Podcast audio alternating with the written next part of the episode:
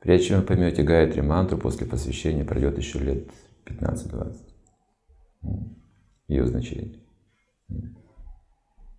Хотя она вроде из привычных имен Господа состоит, кажется, я читал об этом. Но понимание истины придет намного позже, что же такое Гайатри мантра вообще. Это касается даже Хари Кришна Махамантры. Она настолько могущественна, что действует независимо от нашего разума. Независимо. Влияет на душу непосредственно. Это называется васту шакти. Так, есть такой термин специально выведенный. Васту шакти означает, что энергия действует независимо от нашего сознания.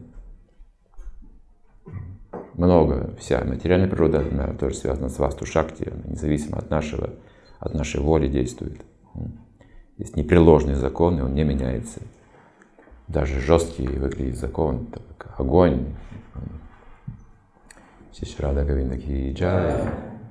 Как огонь, если ребенок невинный коснется огня, он обожжется. Человек знающий коснется тоже обожжется. Васту шакти. Так вот, святое имя, это считается высшей степени проявление васту шакти. Если даже ему куда-то убегают, нас тревожится, говорится, все равно васту шакти действует. Независимо даже от нашей квалификации. И в век Кали люди могут прогрессировать исключительно благодаря Маха-мантре в основном.